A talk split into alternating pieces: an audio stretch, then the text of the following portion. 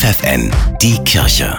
Regional. Für die Region Oldenburg und Bremen mit Steffi Behnke. Am 1. September findet ein ökumenischer Tag der Schöpfung in Bremen statt. Der Tag steht unter dem Motto, damit ihr das Leben in Fülle habt. Rund um den Bremer Dom gibt es ab 14 Uhr ein buntes Programm.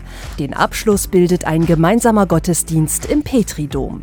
Vor 375 Jahren wurde in Osnabrück und Münster das Ende des Dreißigjährigen Krieges besiegelt mit dem Westfälischen Frieden von 1648. Das Diözesanmuseum und die Uni Osnabrück haben deshalb eine große Ausstellung auf die Beine gestellt. Der Titel Dem Frieden ein Gesicht geben, das sagt Sigrid Westphal, Professorin für Geschichte der frühen Neuzeit. Wir wollen die Menschen hinter dem Frieden zeigen, Menschen, die also diesen Friedensvertrag ausgehandelt haben, was sie erfahren haben, wie sie diese Umgebung und diese Stadt wahrgenommen haben. Das sind also alles so Aspekte, die für uns ganz zentral sind. Die Ausstellung ist über die ganze Stadt verteilt. Stationen sind das Museum am Dom, Kirchen der Stadt, das Bischofshaus und der dazugehörige Garten. Und was ganz wichtig ist, dass wir eben auch einen Stadtrundgang konzipiert haben, wo man an die wichtigsten Orte der, also Wohnquartiere der Gesandten kommt, aber eben auch Orte, wo im Prinzip dann auch hier verhandelt worden ist. Dem Frieden ein Gesicht geben, die Ausstellung läuft noch bis zum 5. November in Osnabrück.